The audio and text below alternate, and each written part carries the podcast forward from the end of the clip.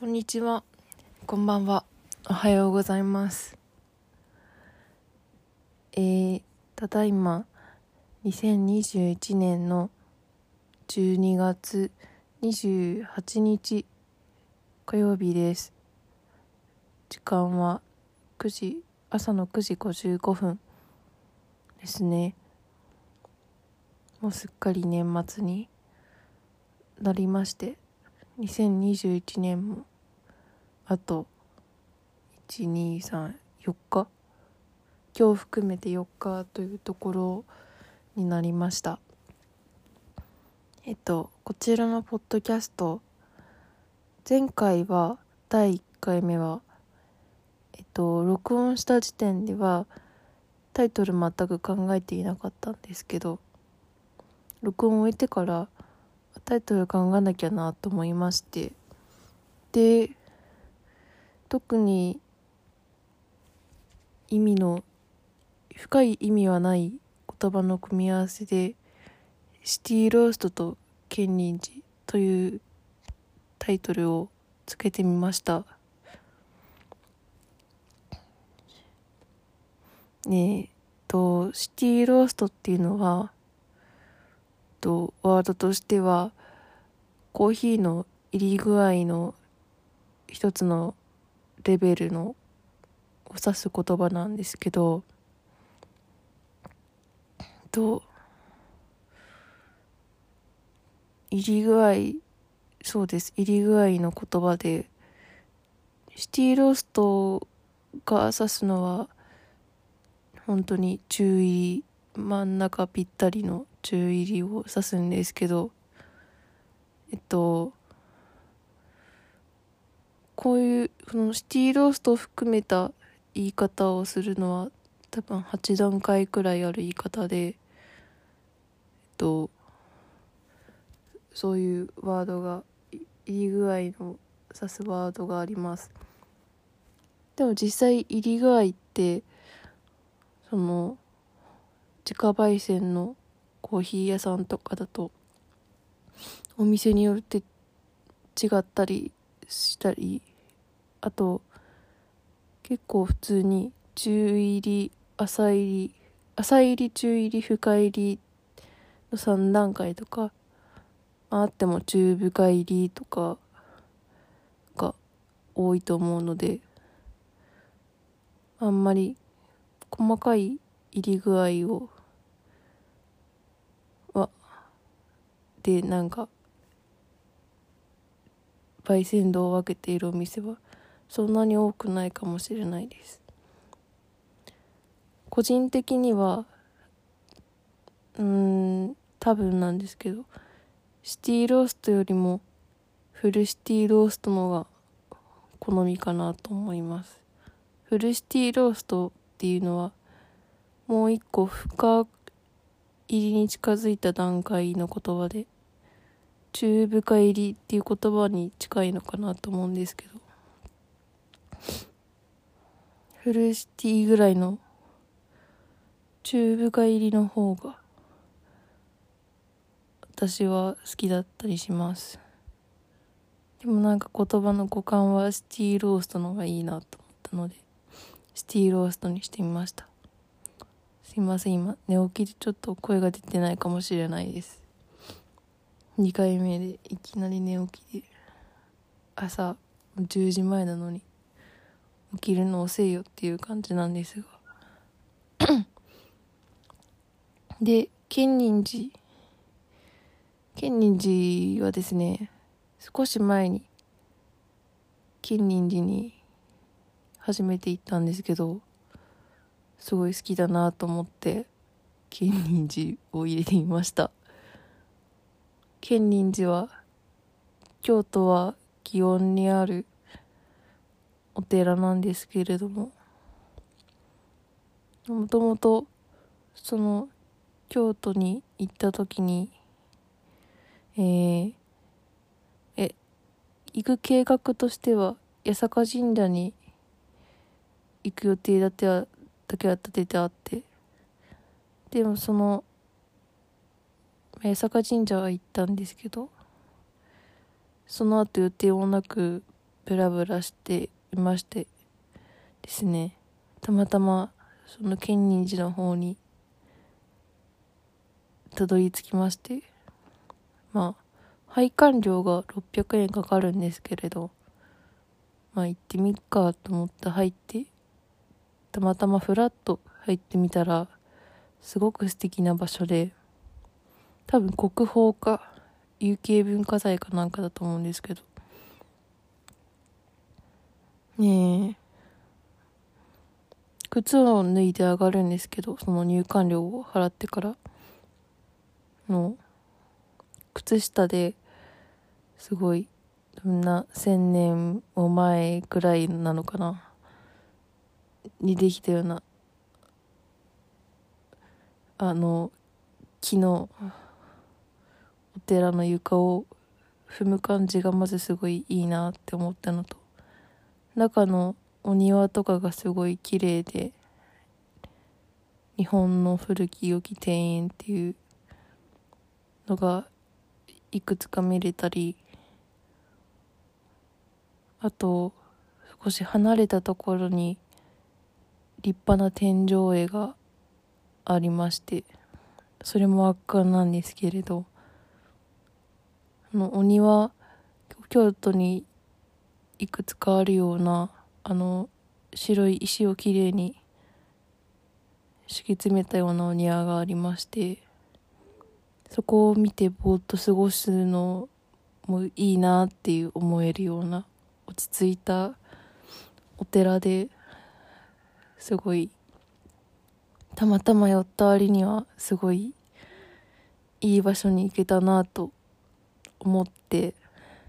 建仁寺いいなと思いました。ので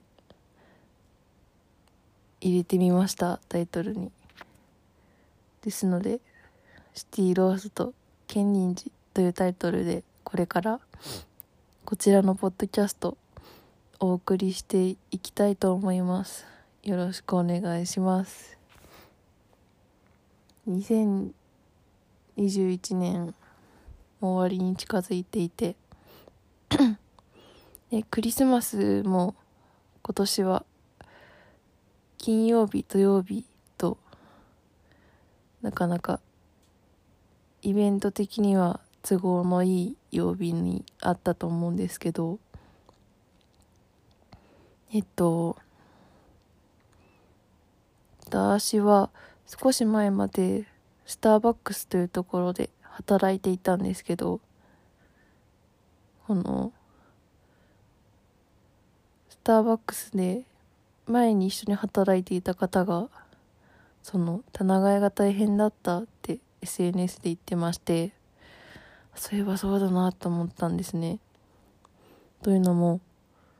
スターバックス、まあ、に限らず他のお店スーパーとか家電量販店とかも棚替えってあると思うんですけどでクリスマスからクリスマスじゃなくなる、まあ、年末年始モードになることが多いかもしれないんですけどの棚替えって多分きっとどこも大変だと思うんですけどスターバックスもそんな感じでしてでしかも曜日が曜日だから25日が土曜日で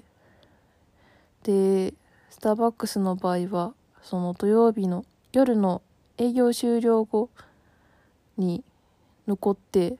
まあ、普通の通常通りの締め作業プラス棚替えって感じになるんですけどクリスマスの土曜日の夜だから人がすごい出かけるじゃないですか。で夜遅くまでお客さん来てくれるのはすごいありがたいんですけど指名作業も進めたいっていう気持ちがお店の人にはあるものででまあクリスマスでいっぱい来ると締め作業が全然できなくて。そもそもの通常通りの締め作業も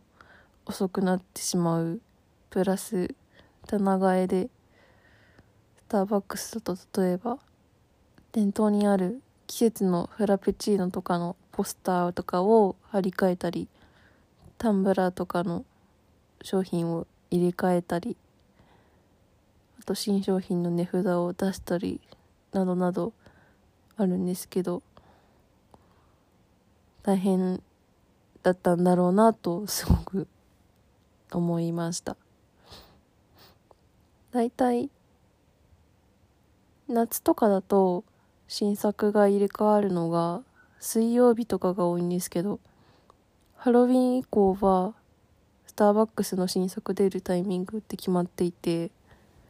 ハロウィンが10月31日じゃないですか。なので10月31日までは秋のドリンク。年によってはハロウィンのドリンクも出るんですけど。で11月1日からはホリデーっていう、まあ、いわゆるクリスマスの期間になりましてだからまあ10月31日11月1日とでクリスマスが終わるのが12月25日になるので26日から新作。この時期の新作はえー、まあ、年末年始に向けてというかお正月を挟む時期になるので和風のもの。今ほうじ茶のドリンクで出たりするのでそれもそうなんですけどあと少し前わらび餅のドリンクが出たりとか和風のドリンクが出ることが多いですね。でそれがまあ1月多分1415日とかまでありましてでそこからえー、バレンタインの方にシフトしていく。なので年末年始終わればチョコレートのドリンクが大体出るんですね。でバレンタインデーは2月14日なのでそれは2月14日までで15日からは桜っていう毎年出ている結構人気があるんですけど桜の風味のドリンクとかシフォンケーキとかが出たりしますね。というスターバックスで働いていた人なりのあの商品の入れ替わりの説明だったんですけど日付で決まっているので結構土日とかとかぶっちゃったりすると棚替えとかまあ普通に忙しかったりするので大変だなという思いますね。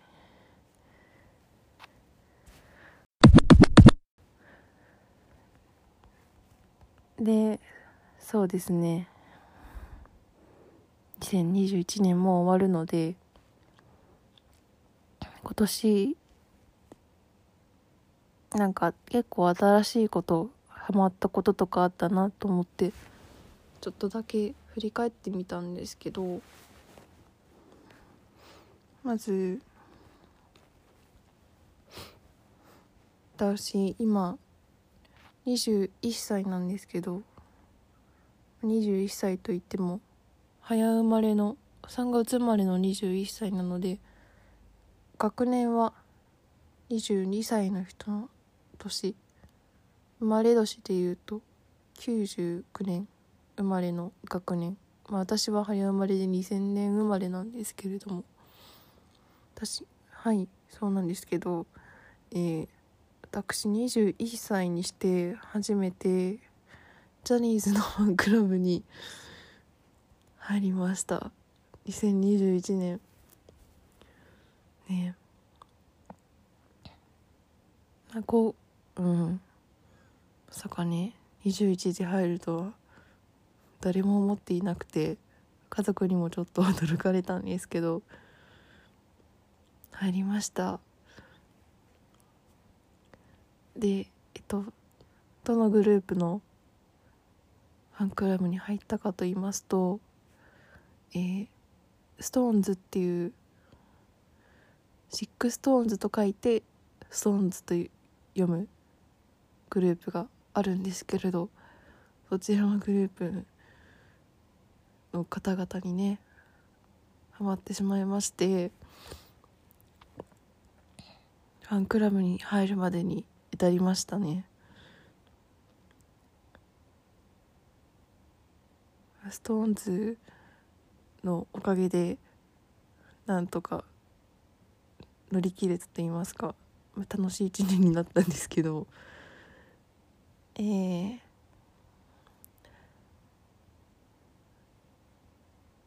そうですね。うん多分 SixTONES のことについて話すとなるととっても長くなってしまうんですけど。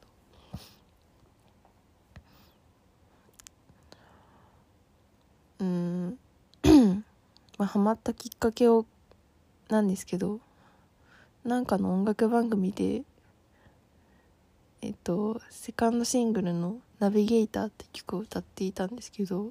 それがなんかかっこいいなと思ってそこでちょっと引っかかってでそこから細かくあんまり覚えていないんですけど今のその SixTONES とかあと同じ日にデビューした SnowMan とか最近デビューしたなにわ男子っていうグループもあるんですけどとかですね。最近のジャニーズは YouTube に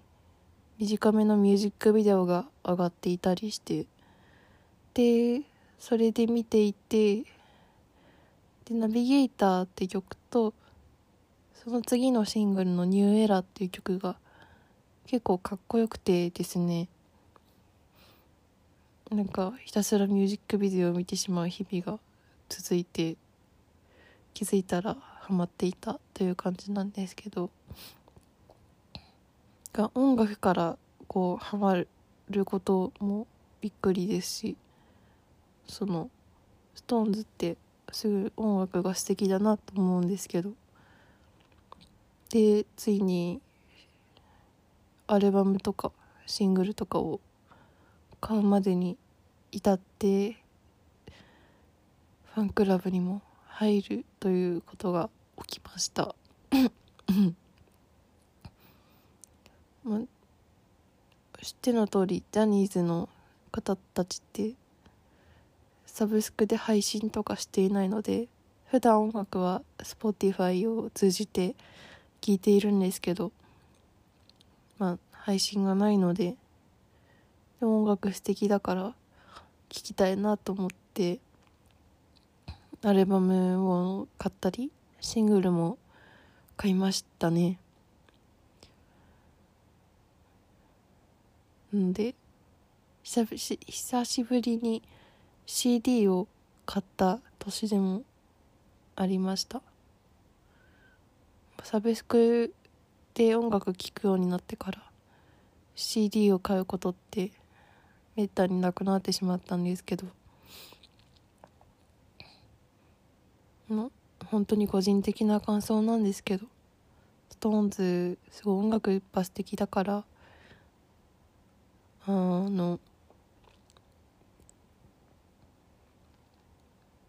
CD をわざわざ買ってもいいなって思えるような音楽だなと思っています。で YouTube でそうミュージックビデオをたくさん見ていたのもでだんだんハマったって言ったんですけど YouTube チャンネルもあって SixTONES の。そこで普通にバラエティ的な動画も毎週ほぼ毎週出していてでそれ結構面白くて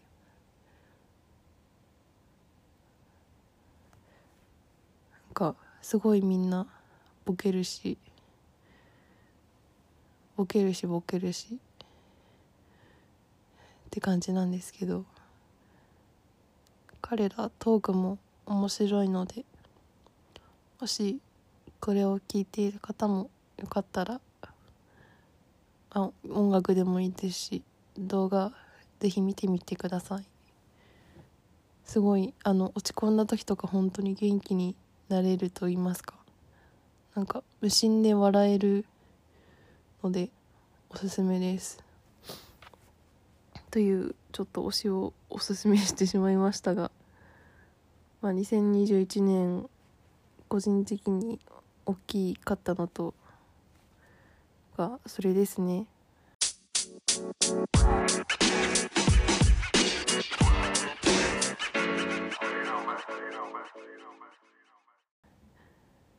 であと趣味的なことにまあなってしまうんですけど、まあ、全部そうなんですけどえっと2020 2020年まであのラジオとかって流れてくるなんか自分の意思でラジオとかを聞くことってほとんどなかったんですけど2021年になってから結構ラジオとかそれこそこういう個人で配信しているポッドキャストを聞くことが増えて今では毎週聞いてるラジオが数本あるようなくらいにこうラジオを聴くようになったなというのは大きな変化ですかね。というのもラジオはすごいもともとラジオ自体にはすごい馴染みがあったと言いますか。もともとラジオはなんか流れてくるような感じだったんですけどというのもえっと父親がすごい生粋のラジオ好き人間という感じでと小学生の頃とか特に毎朝テレビのついてる家庭じゃなくて朝はラジオで過ごす家だったんというのもあって今は最近になったらテレビでテレビを朝はテレビなんですけど少し前までは朝ラジオが流れていることが多くて毎日決まった番組えっと今あるかわかんないんですけど東京 FM の、えー、クロノスっていう月金の帯番組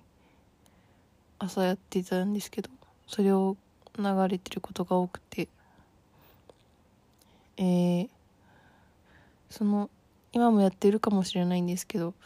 サッカー解説者の中西哲夫さんという方がパーソナリティで朝やってる番組がありましてそれで朝、まあ、流れつつ朝食食べたり準備をしたりっていうことがという毎日でしたね。で覚えているのが朝6時多分20分ぐらいに「おはようスマップ」っていうスマップのコーナーがあってで毎日スマップのメンバー一人が何を喋ってたかはちょっと覚えてないんですけど喋ってでスマップの曲が1曲流れるっていうコーナー5分10分ぐらいのコーナーが毎日ねあったの そこだけうっすら覚えています。が毎何分になるとこのコーナーがあるみたいな。ので時間を測っていたというかそれで時間を把握していたような感じでしたね。で土曜日はまた違くてすごい昔の記憶になるんですけど10年ぐらい前かな。朝土曜日は朝 JWAVE になってましてうちの父は多分 JWAVE 昔から聞いていた人だと思うんですけど。で朝 JWAVE で多分6時から8時とかくらいの時間帯でやっていたと思うんですけどタレントのシェリーさんという方が番組やっていてで子供だったのでその番組がキッザニア東京の提供があったことをすごい覚えていてだから多分そのキッザニアの子供向けのコーナーが多分何かしらあったような気がするんですけどなんかそれを楽しみに聞いていたような記憶があります。そのシェリーさんの番組今はもうないんですけど夜を聞いてで8時から JWAVE の同じく「ラジオドーナツ」っていう番組を聞くのがその土曜日の流れでしたね。ラジオドーナツは今でもあって父もすごく愛聴してましてたまにあのラジ、まあ、通称ラジドっていう番組なんですけどそのラジドにメールで 投稿して父のメッセージがたまに読まれたりしています。最近最近読まれてないかもしれないんですけど。なんかラジオのそのラジドのステッカーが送られてくることがたびたびあってまた読まれたんだなと。だから今ラジドのステッカーいくつか持ってると思います。でそんな感じでラジオにはもともと馴染みがあった私なんですが最近自分でも2021年に入ってからあのラジコのプレミアム会員になりましてで一番聞いている番組が空気階段の踊り場っていう番組なんですけどでそうですね。その私の今長野県で暮らしているんですけど長野県からだとその TBS ラジオってあんまり聞けなくてエリア外になってしまってましてなのでプレミアムに入っていないと聞けなくてその踊り場も TBS ラジオの番組なのでそれを聞きたくて入ってまあ一番聞いている番組は踊り場ですね。踊り場は4月ぐらいからかな。もうちょっと前か。2021年になってからすぐぐらいから聞き始めたんですけどそこから聞いただけでもその今年空気階段があのキングオブコントで優勝したじゃないですか。であの瞬間見ていてすごい踊り場リスナーとして嬉しくなりましたね。ね踊り場好きなのでそのラジオのイベントもこの間やっていたんですけど、まあ、配信チケットもあったので配信チケット買いまして楽しくいさせていただいたりしてます。でこれ今録音しているの火曜日なんですけど踊り場は月曜日の24時から25時の番組なのでちょうど昨日踊り場聞いたんですけど今12月限定でハーゲンダッツとコラボしたなんか冬のラジオドラマのコーナーがあって冬とバニラアイスをテーマにしたラジオドラマのコーナーがあってその視聴者さんリスナーのからそのラジオミニドラマの脚本とえっと音声女性まあ設定女性なんですけど女性の音声を送ってもらってで相手役がもぐらさん鈴木もぐらさんなんですけどをやってそのもぐらさんとそのリスナーの女性の声を編集して一本の短いラジオドラマにするっていうコーナーがあってそのコーナーすごい面白くて、まあ、今ラジコとかで聴けるのぜひ聴いてほしいんですけどそれを聞いてハーゲンダッツのバニラ味が食べたくなっています。昨日アイス買いに行ったのにすっかり買い忘れてちょっと次忘れないようにしないとなってちょっとメモしておきます。つい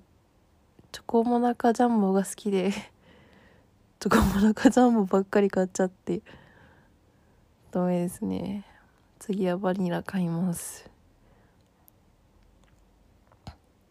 でまあ空気階段の踊り場と最近愛聴しているのはさっき言ったストーンズのストーンズもラジオやっていて「オールナイトニッポンサタデースペシャル」っていう土曜日にやっているんですけどその番組ですとか。でその後にオードリーの「オールナイトニッポン」があってさすがに全部リアルタイムで聞くと3時間半とかになっちゃうのでどっちかだけ聞くことが多いんですけど。どちらもまあなるべくタイムフリーとかで聞いていて。あとハライチのターンとか最近好きですね。そんなような感じでラジオをたくさん今聞いていますね。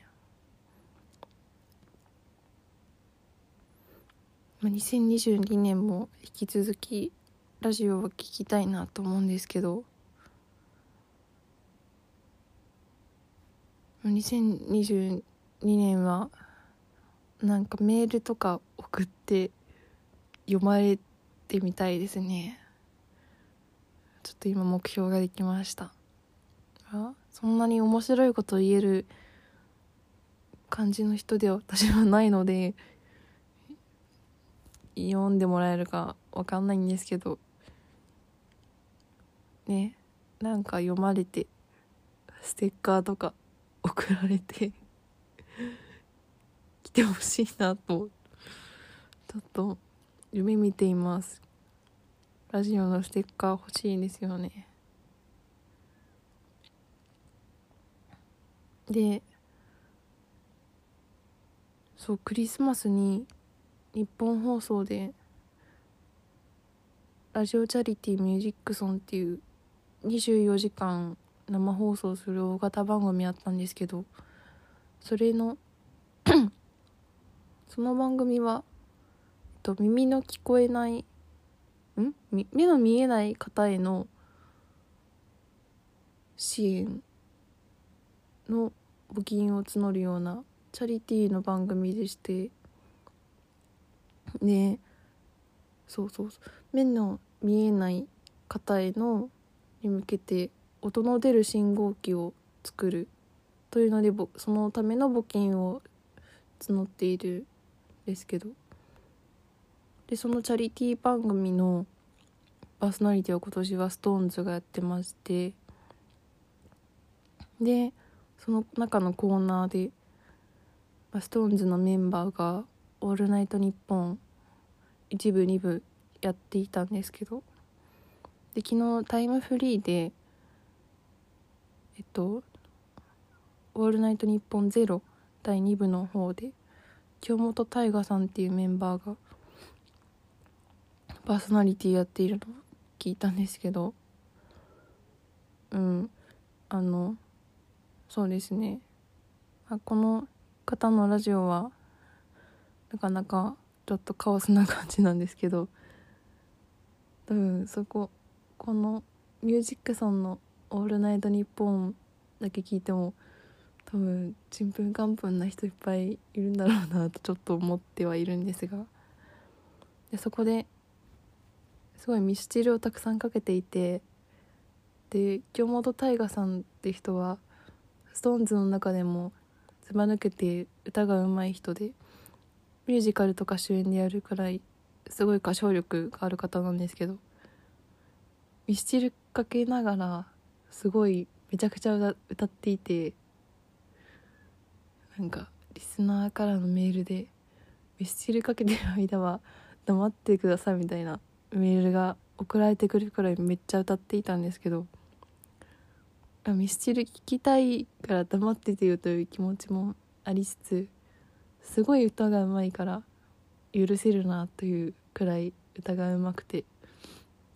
すごい驚きながら昨日聴いていました。今まだタイムフリーが効きますのでもしよかったら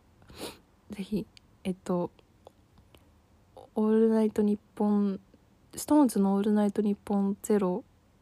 ラジオチャリティーミュージックソンスペシャルというタイトルだと思いますのでぜひ12月24日金曜日にの3時5時えっと27時29時でいいのかな。うん。で放送してたのでもしよかったら ぜひその京本さんの部分だけでも聞いてみてください。えトマトをもぎ取る音が流れたりしているんですけど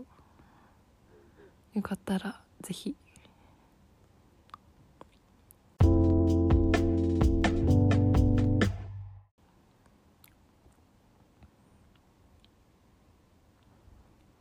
であとこれもは結構最近ここに3ヶ月の話になんですけどと21歳で初めて自分の意思でB'zを聴きまして B'zってこんなにかっこよかったんだって思ったのは結構2021年の大きな発見でした。 ultra soul とかは知ってたし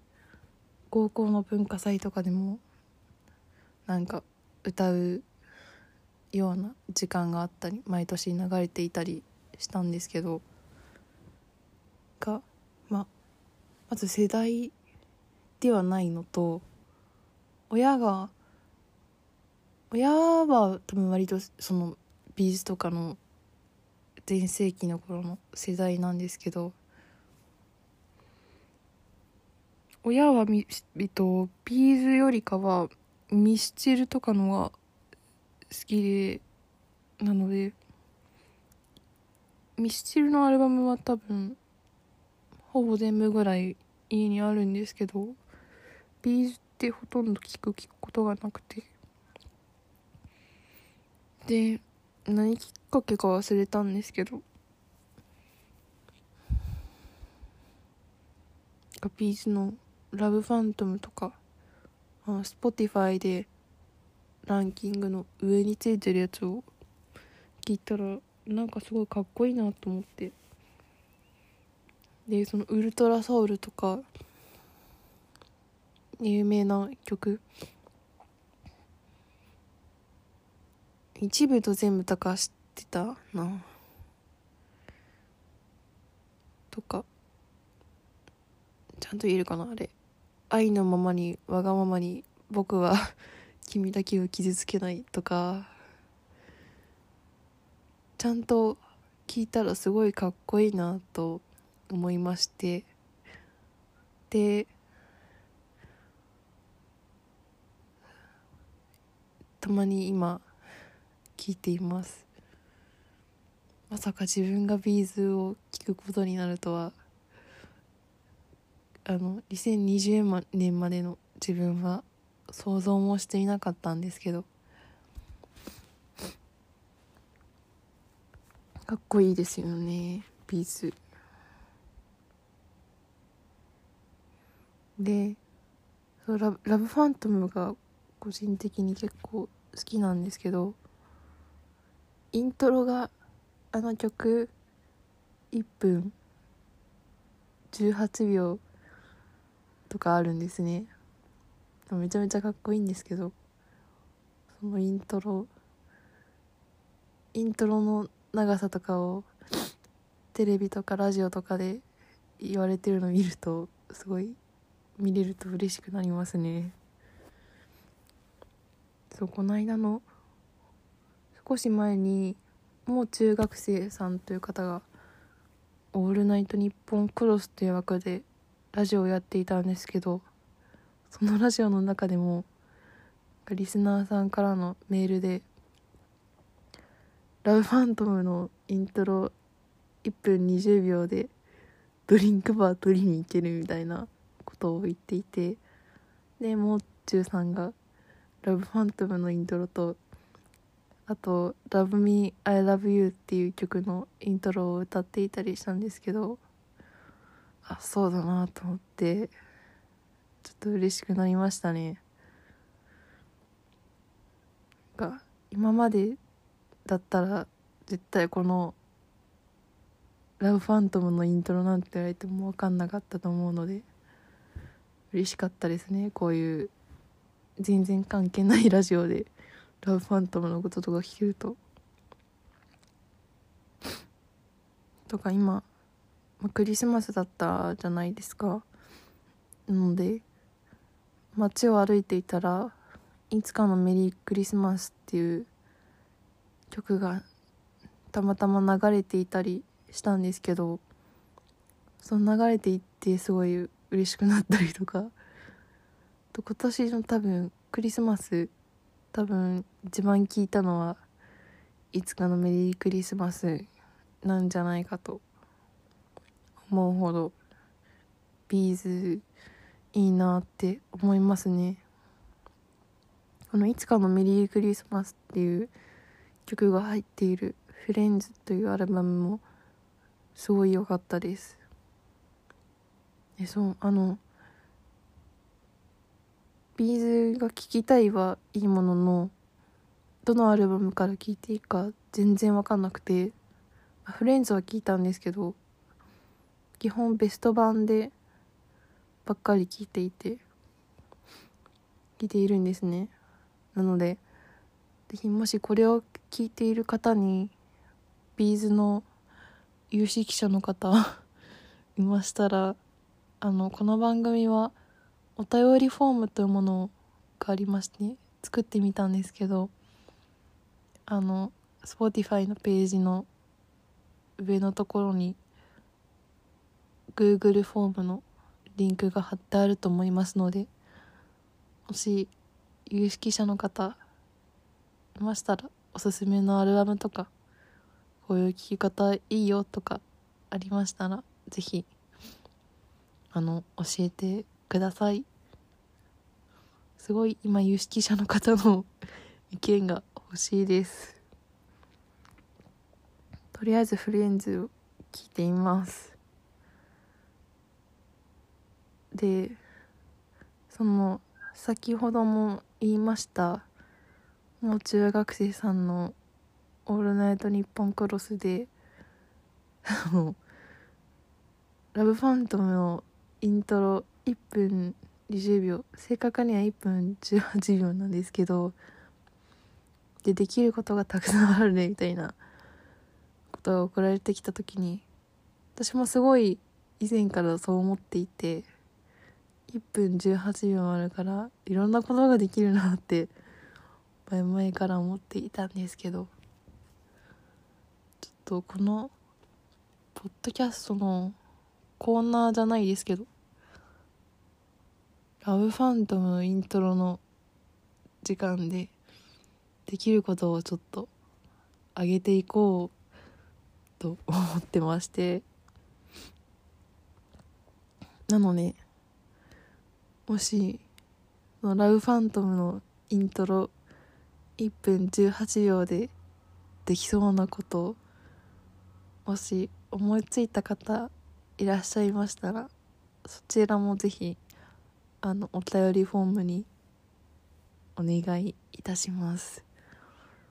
お待ちしています。ちなみに私も考えたんですけど、まあ、ドリンクバーを取りに行くっていうのがラジオで読まれていたので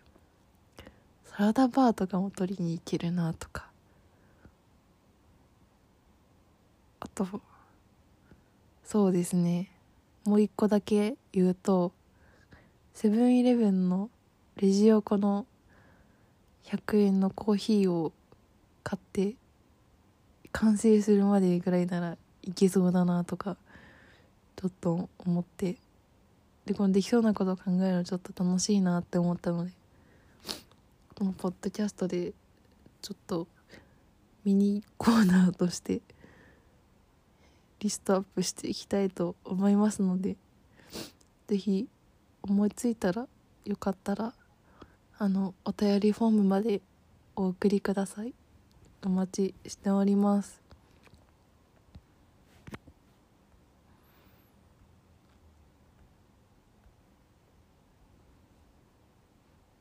わ45分も喋っていますね。では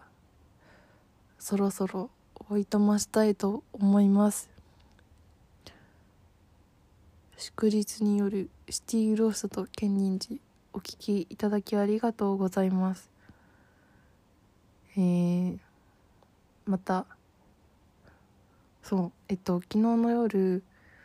男性ブランコっていうお笑いのコンビいらっしゃるんですけど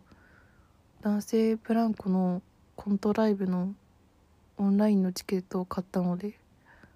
今日はそれを見たいと思います。また感想このポッドキャストであれお話しするかもしれません。では皆様良い一日をお過ごしください。祝日でした。バイバイ。